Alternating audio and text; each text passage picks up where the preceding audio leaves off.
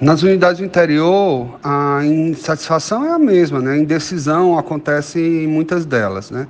Na verdade, cada unidade tem tomado a sua própria decisão de como conduzir. Eu estive até mesmo na segunda-feira no planejamento de Crateus e lá é, houve uma decisão por cobrar o passaporte vacinal, é, a confirmação de vacina dos estudantes e algumas outras.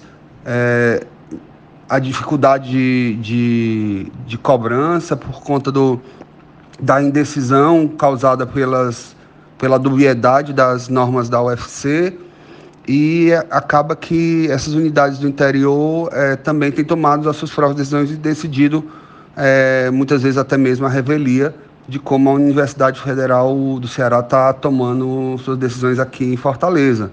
É, então isso tem acontecido não só nas unidades do interior, mas em todas as unidades. Né? A gente tem dificuldade de um procedimento único porque a UFC é, confunde mesmo para impedir que haja cobrança e tenta favorecer aqueles negacionistas não vacinados, de alguma forma, com esse regime especial que foi proposto, que a gente sabe que não tem nem embasamento legal para existir. Então tem vários problemas e isso se aplica também às unidades do interior.